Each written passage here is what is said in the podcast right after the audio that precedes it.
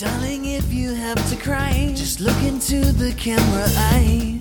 We don't wanna miss it. Stay in focus, stay in frame. Buenos días, buenas tardes, buenas noches. Bienvenidos a Análisis al Formador, un programa que pretende hablar de cosas cotidianas con un enfoque tal vez un poco más crítico.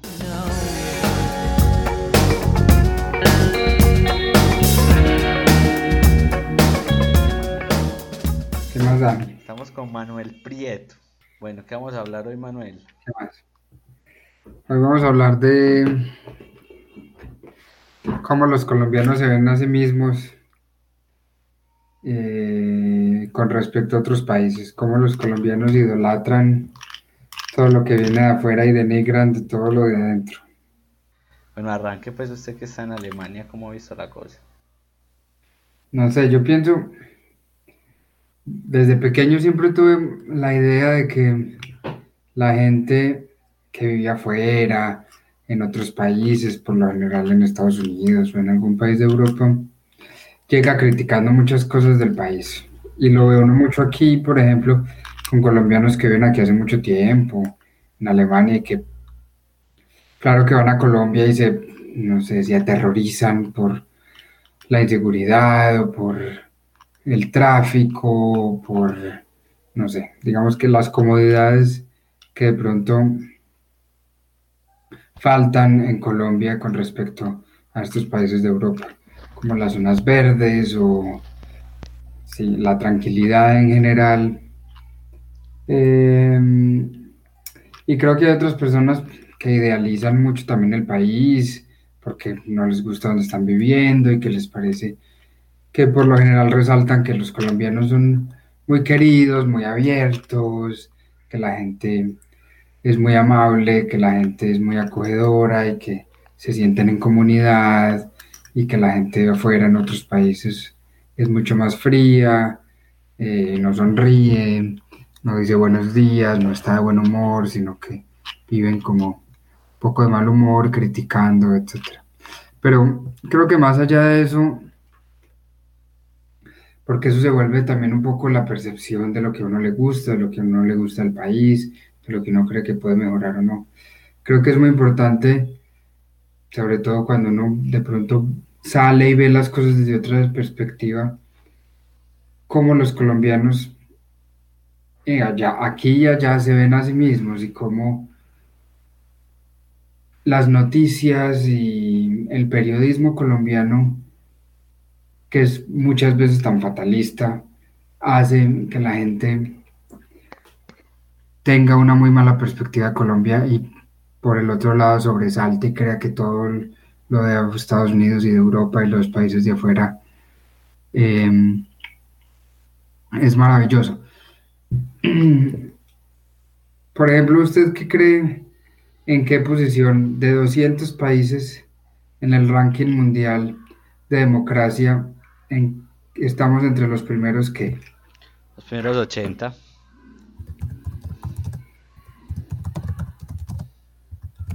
Teclealo, Manuel, teclealo, teclealo. Aquí estoy. En bien, estos días el, el ranking y es impresionante. Rusia, por ejemplo, que uno dice, bueno, Putin ha gobernado hace 10 años y acaba de firmar un, un- acaba de pasar un referéndum donde lo, le permite ser presidente hasta el 2036. Sí, con seguridad que en Rusia no hay mucha democracia. Pero estamos entre los primeros 50. De 200 países, ya le voy a decir exactamente eh, en qué número estamos. Pero estamos entre los primeros 50. Y uno, claro, compararnos con Suiza siempre es muy mala idea. Siempre vamos a salir perdiendo. Claro, Nunca. o sea, al compararnos con países como es ver, las expectativas quedan por las nubes y nunca se van a cumplir. Pero Exacto. también hay una cuestión cultural y política que es, o sea, no sé en otros países, no he vivido en otros países, pero en Colombia sí lo he notado mucho que es la, es la cuestión de que siempre estamos peor y cuando se acercan las elecciones vamos a quedar peor que antes. Entonces, la idea global como de la política y, de la cultura es, es, el país no está mejorando, siempre es peor y que, la que las épocas pasadas siempre fueron mejores. Sí. Pero entonces es una cuestión más de, algo mediático, o sea, de, manipulación. Porque como vos decías, claro, los medios siempre nos están mostrando lo malo. Y en esta competencia pues tan marcada que hay entre la derecha y la izquierda en Colombia, que son pues que no tienen nada de unidas, sino para dañar la izquierda. La izquierda y la derecha están unidas, pero para dañar la izquierda. Así es. Eh, esta cuestión, siempre echarle el agua sucia al otro, o sea, siempre estamos peor, no importa con quién, siempre vamos a estar peor. Si somos de derecha, si gana alguien de izquierda o de centro, eh, no, ya, Colombia es la segunda Venezuela. Eh, si gana alguien de derecha, o sea, ya están los paramilitares montados, se viene el tema de masacres, cosas que no están, pues, como en cierta medida alejadas pues de cierta realidad, pero es una realidad que siempre se a ver, sé que se empeora más de lo que de lo que es, o sea, no se muestra el avance. Sí. Sí, es cierto. Es cierto, no se muestra el avance, pero creo que eso es está muy bueno esa última parte, no se muestra el avance es cómo medimos el avance. Cuando tenemos noticias y políticos que nos dicen todo lo malo que está pasando, toda la nueva masacre, la nueva, el nuevo escándalo de corrupción. Cuando era Álvaro Uribe presidente, ¿cuántos escándalos de producción, cuántos, cuántos escándalos de corrupción hubo? Ninguno. Porque simplemente no salían a la luz, o casi ninguno, pues. Sí, o sea, lo, que, pasa, lo que pasa, digamos que sí, o sea, si hay una mejora en muchos términos, digamos, en Colombia, especialmente en que ya eh, el bloque que gobierna ya no es un bloque tan sólido, o sea, hay más diversidad de cierta manera. Sí. Pero la misma cultura pues, y la misma forma de hacer política del país es la que nos mantiene con esa imagen de que el país es, es tan malo. Porque es que si podemos ver, digamos, década de los 80, de los 90, fueron épocas mucho más duras, completamente pues por el fenómeno del narcotráfico, el fenómeno de las guerrillas, estábamos, y el fenómeno obviamente del paramilitarismo, estábamos a, a 200% más violencia que ahora. Exacto, pero ¿quién compara esos tiempos? Con lo que se está viendo ahora. Claro, pero es que el, argumento de muchos es, o sea, ¿de qué sirve compararse con el pasado? Eh, la cuestión es ahora el presente y el presente todavía no sigue siendo tan bueno como se quiere. Claro, no, y está bien, o sea, yo no estoy diciendo, claro que un país conformista no lleva a ningún sitio bueno, el país tiene que criticar a sus gobernantes y tiene que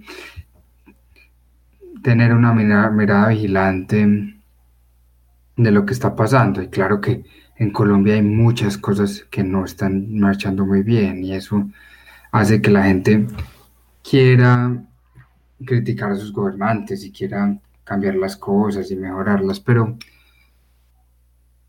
pero más allá de eso es tener un poco de perspectiva y el pensar que las cosas no están tan mal, que a pesar de que hay países que están mucho mejor, son al final un puñado que se cuentan con los dedos de las manos y que no es que la mayoría de los países disfruten de esas comodidades y de esas garantías y libertad que disfrutan esos 10, 20 países que están en, en la cima.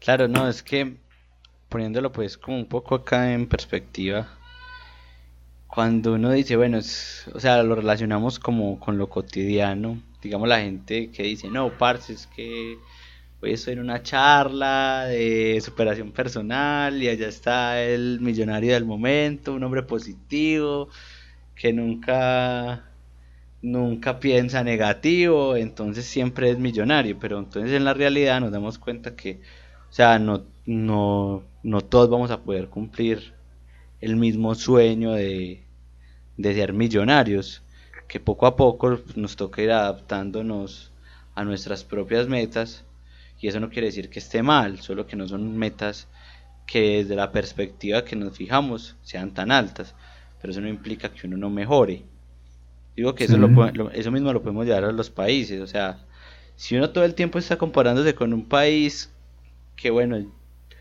lleva una historia diferente y que obviamente lleva un avance en otros términos, siempre uno va a ser el pobre, el llevado al hijo de puta.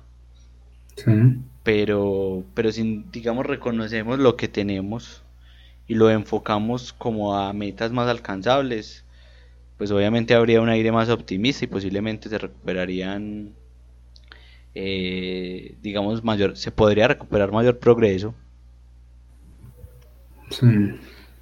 Pues también hay que mirar la perspectiva que vos estabas diciendo, o sea, desde afuera, los colombianos que ya se fueron, ¿cómo ven el país? Porque es que a uno lo que le pasa es que la tía que se fue para Estados Unidos hace 25 años viene acá a opinar que este país está llevado por el comunismo ateo, que en la época de Álvaro Uribe sí era una época buena, que se pudo visitar la finca, y que ya Colombia se perdió con el Tratado de Paz. No, y obviamente creo que la perspectiva de alguien que se va y vuelve y entonces empieza a ver todas las, todo lo malo, no es la mejor, pero tampoco es la más importante porque a la final los colombianos que se van participan mucho menos en, en la política y tienen mucho menos, eh, casi que solo votan por el presidente porque no se puede votar por nada más, ni por alcaldes, ni por gobernadores. Y entonces tampoco es lo más, lo más importante, pero es ver cómo ante, digamos que todas las adversidades que sufre Colombia ante los problemas del narcotráfico, ante los problemas de corrupción, ante un problema de su continente donde los vecinos no la pasan muy bien como nos pasa ahora con Venezuela. Y es cómo ver que el país mal que bien sale adelante mal que bien mejora mal que bien, está mucho mejor que muchos países de África, casi que todo el continente, casi que todo el Medio Oriente y que muchos países de, de Asia. Es que, es que casi que Asia y África, pues aparte de China y del, del sur este asiático, la parte más cercana a Europa, en el sur de Rusia, todos los están, Kazajistán y Uzbekistán, y que son como ocho, todos tienen dictadores. Todo el Medio Oriente ha vivido en guerra durante los últimos años y África vive absolutamente en la pobreza, la mayoría de países con gobiernos totalmente dictatoriales y y realmente si nos ponemos en una escala, las cosas no están tan mal. Y, y porque reitero como en, en esto de sentir que hacemos las cosas bien, de sentir que, que las cosas no están tan mal, es porque si bien ahí tenemos que ser críticos y, no sé, opinar sobre lo que nuestros políticos están haciendo y de alguna manera eh, mostrar lo malo y los errores que tienen los políticos. También está bien sentir cierta identidad nacional, sentir que luchar por el país es importante, sentir que se construye un buen país, que la gente esté motivada y queriendo que el país salga adelante y queriendo como con una visión más positiva mejorar las cosas y no la, la, la visión negativa que tiene la mayoría de gente en Colombia que no vota y es, no sé, al final puedo vender mi, voto por un tamal porque no va, no va a pasar nada, ¿cierto? Nada importa. mi, mi voto no va a hacer nada, entonces el tamal podrá no ser pues la cosa más maravillosa porque en las cuatro tejas o los tres tamales o el mercado que dan o los 50 mil pesos, nadie cree que lo va a sacar de pobre ni que va a cambiar su vida totalmente, pero es simplemente un trueque por algo que la gente cree que vale cero, así que cualquier 10 mil pesos son ganancia. O sea, sí, eso pasa mucho por, porque acá en Colombia existe pues ¿Cómo se llama este director de la vendedora de rosas? Eh, sí, que es tan aclamado, lo siguen invitando a la feria del libro y nunca entiendo por qué. Gaviria. A, decir, Gaviria. Espérate, yo la voy a decir 500 veces, a decir 500 veces y fue puta. Eh,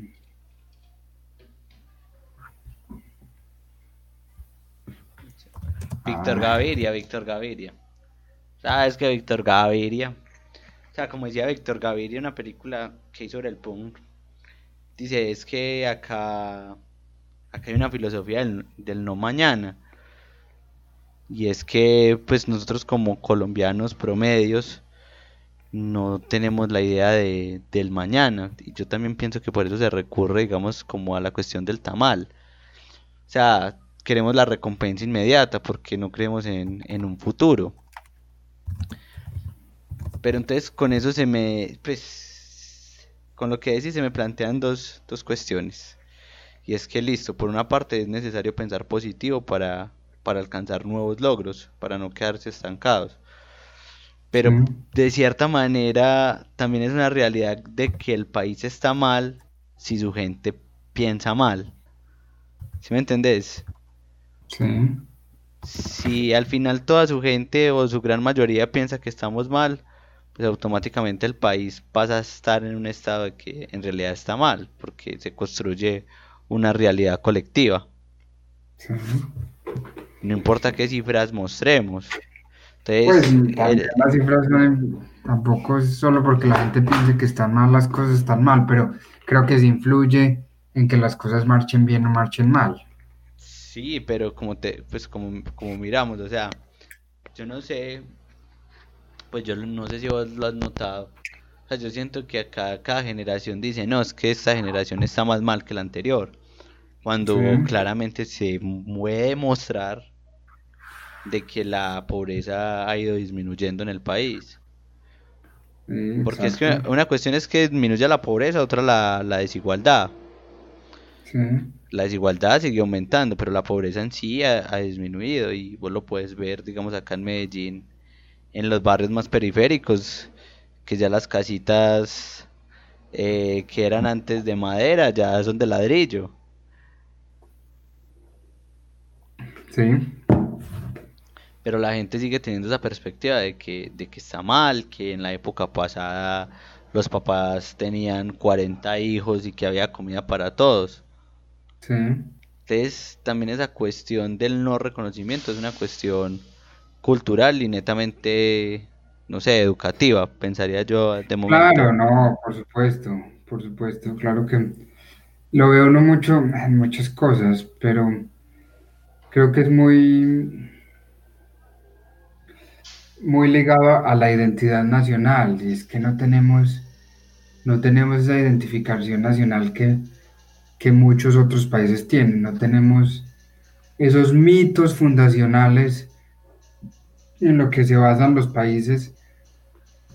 No sabemos ni siquiera que son mitos fundacionales. Bolívar es lo, nuestro único mito fundacional y la mitad no le importa y la otra mitad Bolívar les pareció un dictador. Entonces no nos ayuda. Los estadounidenses hablan de los cuatro padres fundadores de la patria y de cómo escribieron la constitución y de que son la, democracia más vieja del mundo y, y hablan de todos los acuerdos que están en la Carta Magna, en la, en la Constitución Política de los Estados Unidos.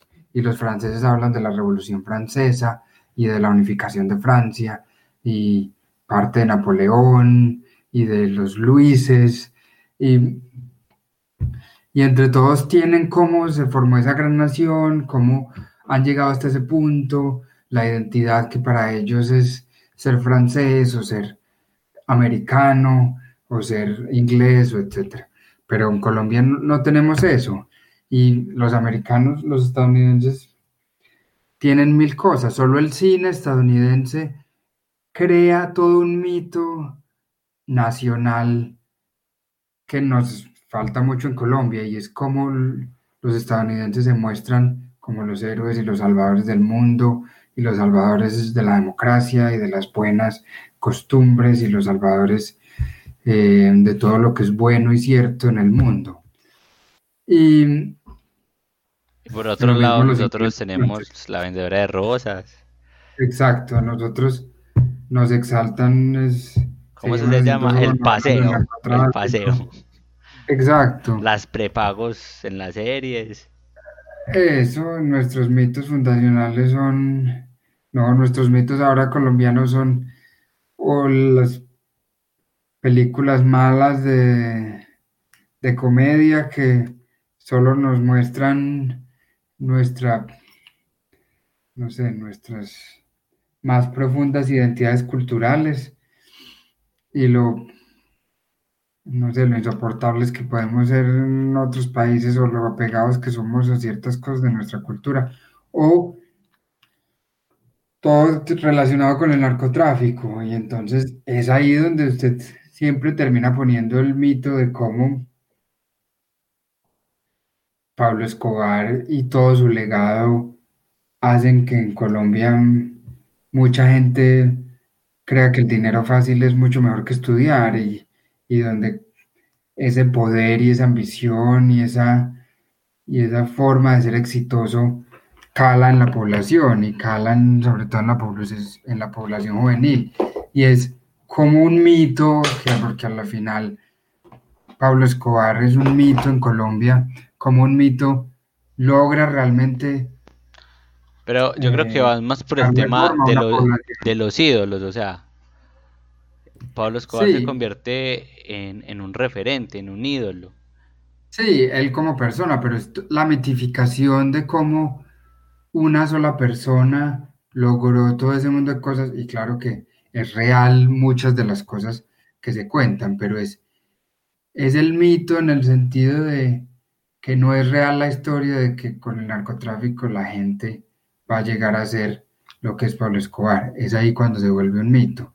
Se vuelve un mito, es una historia ficticia, así haya pasado en realidad de alguna forma en otra historia en otro mundo donde el narcotráfico no existía, donde ser pionero obviamente le dio al cartel de Medellín muchas ventajas y donde eso ya no es posible ni remotamente.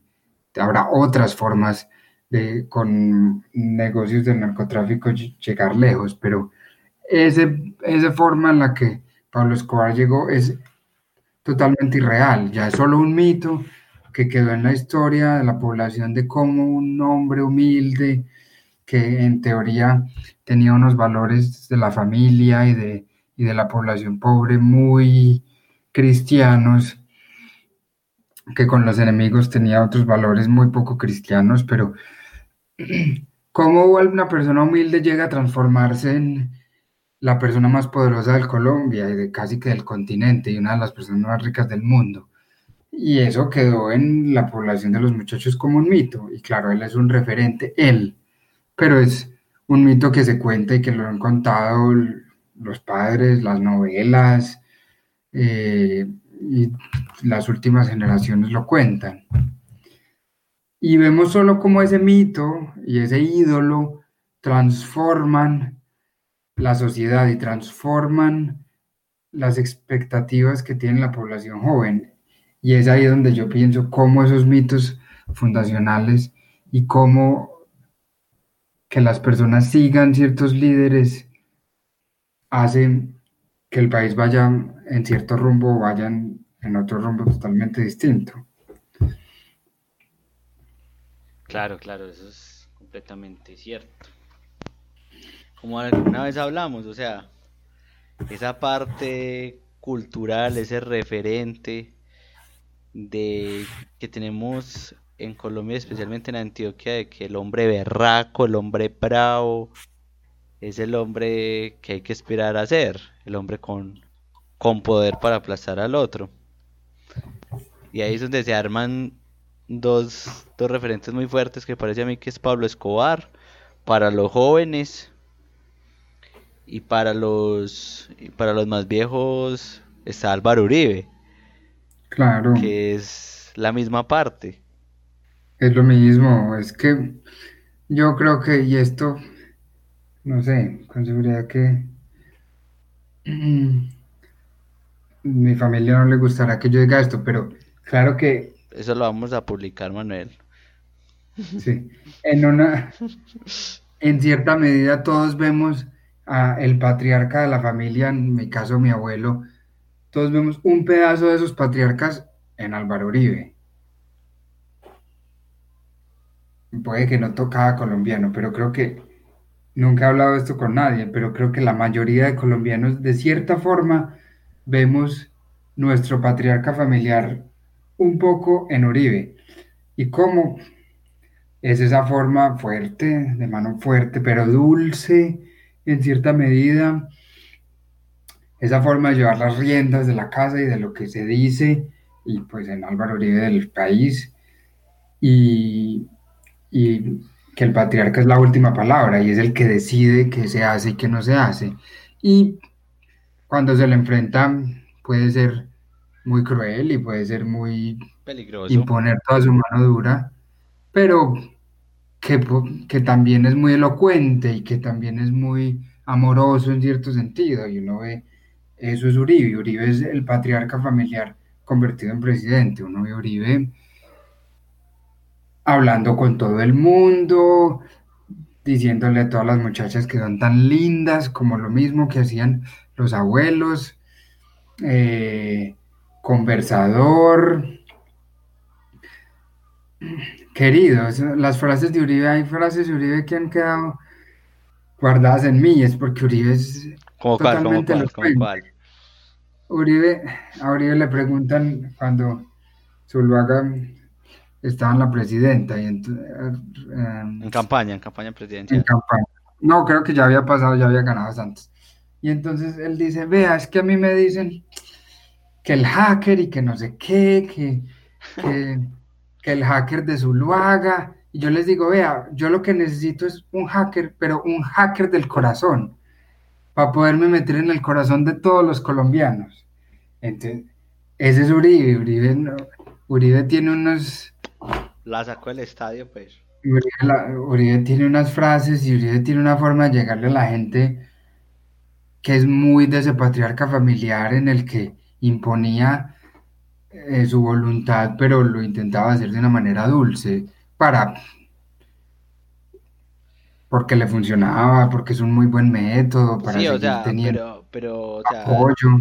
es, es, es como que abarca mucho, es un personaje que abarca mucho el, por todos lados la cultura nacional, o sea, digamos que para la clase media está ese patriarca, para la clase baja está muy cercano a lo que era Pablo Escobar, o sea, un hombre Claro, poderoso, eh, un hombre que no se la deja montar, y para la clase alta pues también es un hombre que cuida sus intereses. Y volviendo claro. pues a la perspectiva de lo que empezamos en el tema, de lo que como colombianos pues no miramos bien lo que tenemos en el país, eh, Uribe podría ser el referente del- de lo que quiere un colombiano. Sí, hay, hay, sí, Y ahí, por ejemplo, yo veo una cosa, o sea, si vos miras a Uribe, todo tiempo, todo tiempo pasado fue mejor.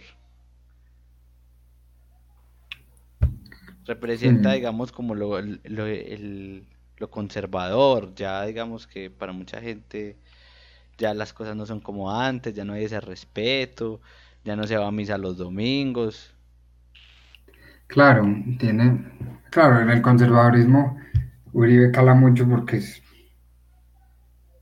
padre del conservadurismo hacia ha sido el Partido Liberal, sobre todo cada vez más conservador.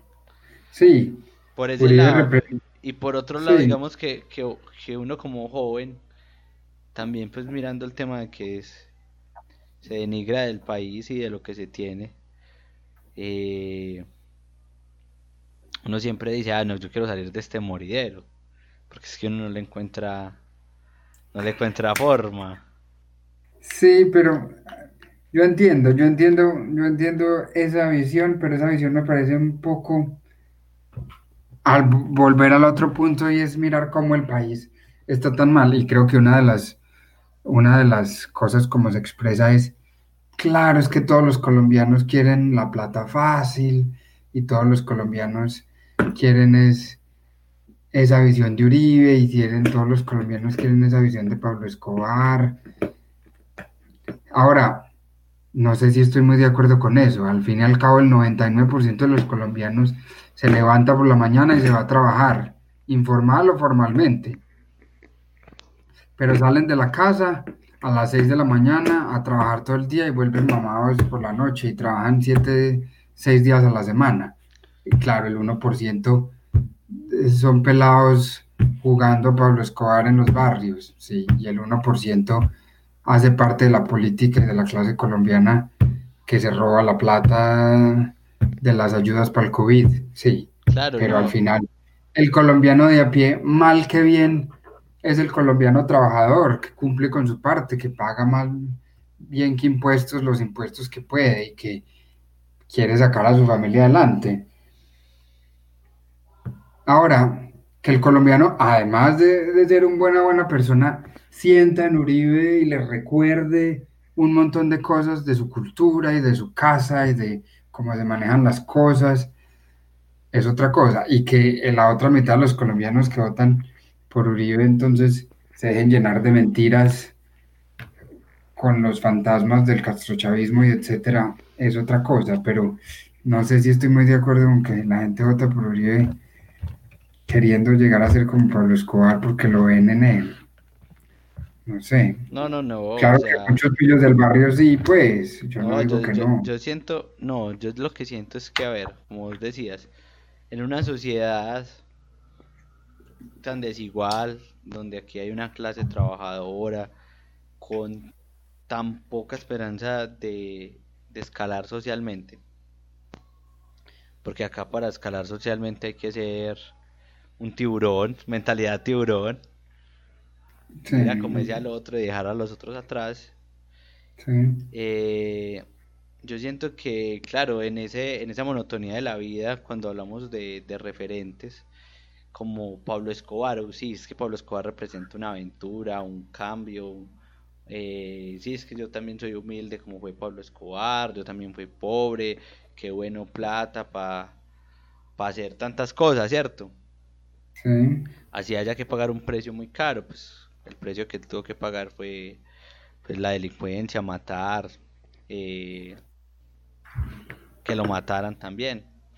Pero cuando uno viene, viene en esa filosofía del no mañana, claro, se vuelve un referente que malo bien.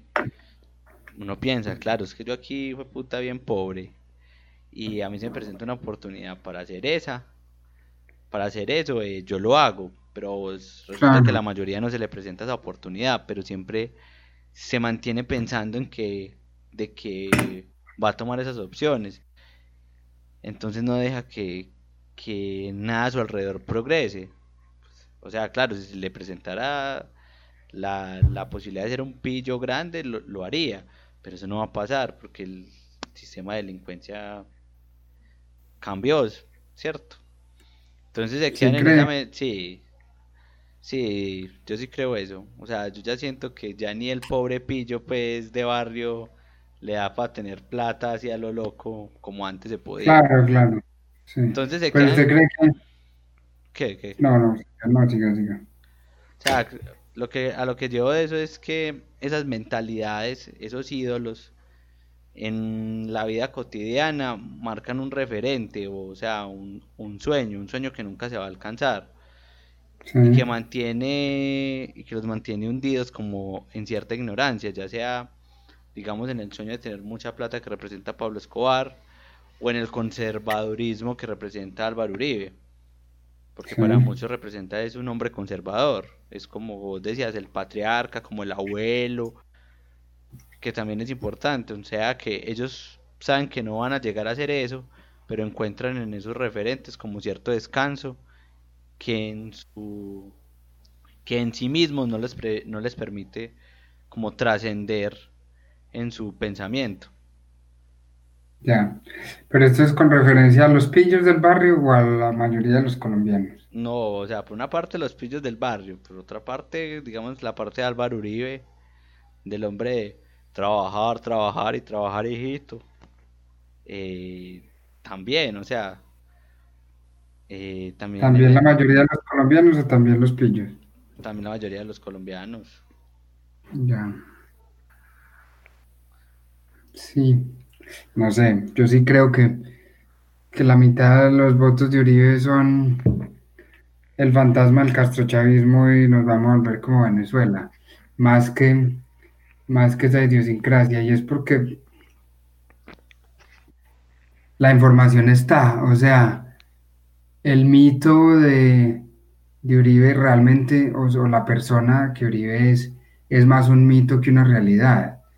La historia, claro, los del Centro Democrático dirán que los jueces nunca lo han metido a la cárcel y que no hay pruebas y lo que sea, pero la historia está ahí, la historia de, del asesino, del, del que ordenó masacres, está ahí, la gente lo sabe. Sí, sí, no. Entonces, y yo, pero yo creo que es más el, las voces de no es cierto, es el Latinoamérica Izquierda Unida, el que era el Consejo de Sao Paulo, o el castrochavismo, o Chávez, o Maduro, o Biden, cualquier persona que esté ahora en contra de la extrema derecha, pues que ahora es un comunista, o Pero, la pero vos, ¿por qué crees que sea eso? Por esa misma falta de identidad. No, yo creo que, no sé, yo, yo pensaba mucho en eso. Yo creo que se da por dos cosas. Uno, y no creo que sean muy colombianas, sinceramente, porque es que lo ve uno en Estados Unidos con Trump. Trump sacó 5 millones de votos más, per- perdió la presidencia, pero sacó 5 millones de votos más que hace cuatro años. Y uno no se explica cómo, o sea, uno no se explica cómo alguien donde hay 200, 230 mil muertos por el coronavirus y Pero, miles pero y es miles que, y miles de empleados, vota la gente, no, pero termino la idea, vota la gente 5 millones de personas más por Trump y no entiende uno cómo los ingleses votan por el Brexit para salirse de la Unión Europea. O sea, no entiende uno cómo en muchos países estas ideas de extrema derecha calan. Y yo creo que, y lo, dirá usted que sabe más de tecnologías que yo, pero creo que son dos cosas. Eh, el método de la propaganda nazi de una mentira repetida 500 mil veces se convierte en verdad y los algoritmos que te repiten la misma mentira las 500 mil veces sin que tengas que hacer ningún esfuerzo. Y el, los algoritmos, a mucha gente, para otra vez, la desinformación que corre por WhatsApp, eh, por Facebook, por las redes sociales, por los medios que están absolutamente comprados por el gobierno y que apoyan a los gobiernos. Pruébalo, Es la, es la desinformación, sí, pero es la desinformación repetida una, una y otra vez, más que, Yo creo que más ahí, que cualquier otra cosa. ahí lo que dices es completamente cierto, pero también estamos, o sea, no sé, hay una cuestión y es que, aunque la información está ahí, aunque puedes ir a chequear qué información es verdadera, eh, mm, por pereza la gente no lo hace, ¿cierto? Sí, por, Entonces hay cierta condescendencia por... Yo creo que hay una explicación científica para eso. O sea, cuando tenemos un referente mayor eh, o un colectivo mayor que dice algo que va de la mano de lo que nosotros creemos y refuerza lo que nosotros creemos, pues automáticamente lo cogemos como verdadero. Sí, es cierto. Sí, eso es, creo que es otro fenómeno que va junto a lo que yo expliqué. Exacto. Y también, por mucho que se hable, yo siento que, por ejemplo, campañas racistas, xenófobas, ¿cómo es?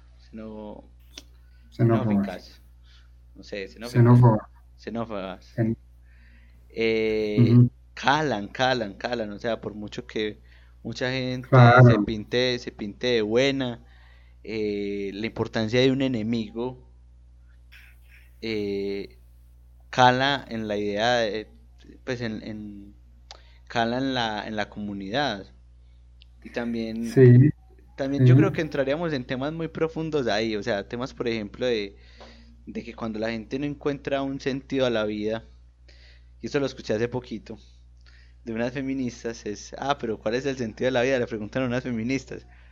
Entonces ellas dicen, no, es que el sentido está en la lucha. Entonces cuando dijo eso, yo dije, ah, claro, es que en esa, por eso es que ese tipo de cosas calan en la sociedad, porque cuando yo pongo un enemigo, si yo no le tengo un sentido a mi vida, pues ya el sentido está ahí, está en, encontrar nuevas luchas. Sí, yo, sí, yo creo que... Yo creo que es una cosa, pues son cuestiones muy profundas de la sociedad que tendríamos que, abordar poco a poco. Más que, yo creo que más que es, todo esto se recoge un poco y es como en las pasiones, o sea, cómo la política hackea, como dice Harari, el escritor de, ah, de Sapiens, cómo los políticos logran hackear al ser humano y es como la política que debe ser una cosa totalmente racional. Yo tomo las ideas de cada político, las estudio, las analizo y mi cabeza decide qué político es el más apto para este puesto y por el que político voy a votar pero la política se vuelve una cosa totalmente pasional. Al fin y al cabo, y él lo dice muy claro en el libro, nosotros somos animales con sentimiento. Casi que de las pocas cosas que nos, que nos diferencian de los animales es que tenemos sentimientos claros, no solo los sentimientos primarios de miedo de rabia que tienen los animales, pero sentimientos complejos. Entonces, y esto que dices de la comunidad, de la lucha, de son y del sentido de la vida son pasiones. Entonces, ¿cómo los políticos logran despertar pasiones, sea lo que sea, sea un enemigo común, sea el odio, sea el amor, cualquier pasión? Nos logran despertar pasiones y terminamos votando por los políticos que nos despiertan ciertas emociones. No hay nada más claro que el ejemplo colombiano. Nuestros dos políticos más eh, exitosos, lo único que despiertan en la gente es pasión, que es Petro y Uribe, uno por acabar el otro. La gente, uno en Facebook y por la mayoría de petristas que me he encontrado en el camino, los despierta más que cualquier cosa. Petro tiene ideas buenas y no lo niego, pero más que cualquier cosa los despierta la pasión, el odio por Uribe. Y se ven la bandada de petristas acabando con todo el mundo en redes sociales y no piensan lo mismo si piensan distinto. Claro, pero y Petro es exitoso en, en esto, en lo que me decís, en encontrar un enemigo común, pero el enemigo común es no un enemigo racional común, es un enemigo que despierte pasión. ¿Y qué despierta Petro? ¿O qué despierta mucha gente contra Uribe? El odio, el odio contra todas las cosas terribles que ha hecho Uribe. Entonces, es como la política pasa de un plano racional a un plano totalmente sentimental. Claro, no, es que en la política, por ejemplo, lo que hace Uribe y Petro es crear un hombre de paja al cual atacar, o sea. Claro, pero no es, pero yo creo que el éxito no está porque enemigos en la política es lo que hay, cualquiera que piense distinto, pero, pero uno ve pocas veces a estos políticos debatiendo ideas fundamentales. Sí, Petro habla de muchas ideas fundamentales, yo no digo que no, pero lo mucho, lo que despierta más en la población no es oh, esas ideas como calan y eso no es que vamos a cambiar esto y vamos a cambiar esto, es por fin alguien que nos va a cambiar y que va a meter a todos estos corruptos, el único que va a poder hacer algo, la única salvación es cómo eso termina calando emociones en la gente mucho más que las ideas y el debate más de las ideas es cómo nos despiertan unos sentimientos de confianza y de seguridad y es por eso que los políticos la cagan una y otra vez y la gente no se va a su lado. Y es por eso que los petristas y los uribistas tienen el peor defecto de alguien y es que apoyan a sus líderes como caudillos y sin chistar un segundo. Uno ve a toda esta gente de izquierda y que me parece que hace la derecha lo une la plata, pero la izquierda los une es ese amor por sus líderes ese amor incondicional y se el odio por... sí, el odio por el otro. Claro, el odio por el otro, pero es, uno ve a los del Moir, pues Robledo es la última palabra y no le chistan media. Y lo mismo y Cepeda y lo mismo Petro. Son, Cepeda un poco menos, por él es un poco más mesurado que los otros, pero, pero critican a los a los del Centro Democrático de borregos que no piensan en nada, pero tampoco levantan la voz para criticar a sus propios políticos más de la cuenta. Claro, es verdad. Y es ahí donde los políticos se vuelven dioses y donde se vuelven al final lo único que mantiene los políticos son seres humanos, lo único que los mantiene en cintura es un pueblo detrás exigiéndoles que sean mejor, por más buenos que sean cuando cometen errores, haciéndoles saber y aceptando sus errores y cambiando los errores que cometieron. Pero por más bueno que un político sea, si la población le celebra cualquier cosa que haga, el riesgo en que se descarrile y haga lo que a él le parezca mejor, sin importar nada más, es muy alto. Pero bueno, ya nos metimos en otros 500 temas. Claro, no, ya abrimos temas para todo el resto del otro año. Pero bueno. Pero bueno, no, yo creo que podemos dejar hasta aquí hoy. Sí, creo que buena estuvo la discusión. Sí, sí. Bueno, no, despidamos acá de la grabación. A todos nuestros oyentes, muchas gracias por todos sus mensajes de apoyo sin ustedes no estaríamos acá. Síganos en Patreon. Síganos en nuestras redes sociales, YouTube. Y ya. Y ya.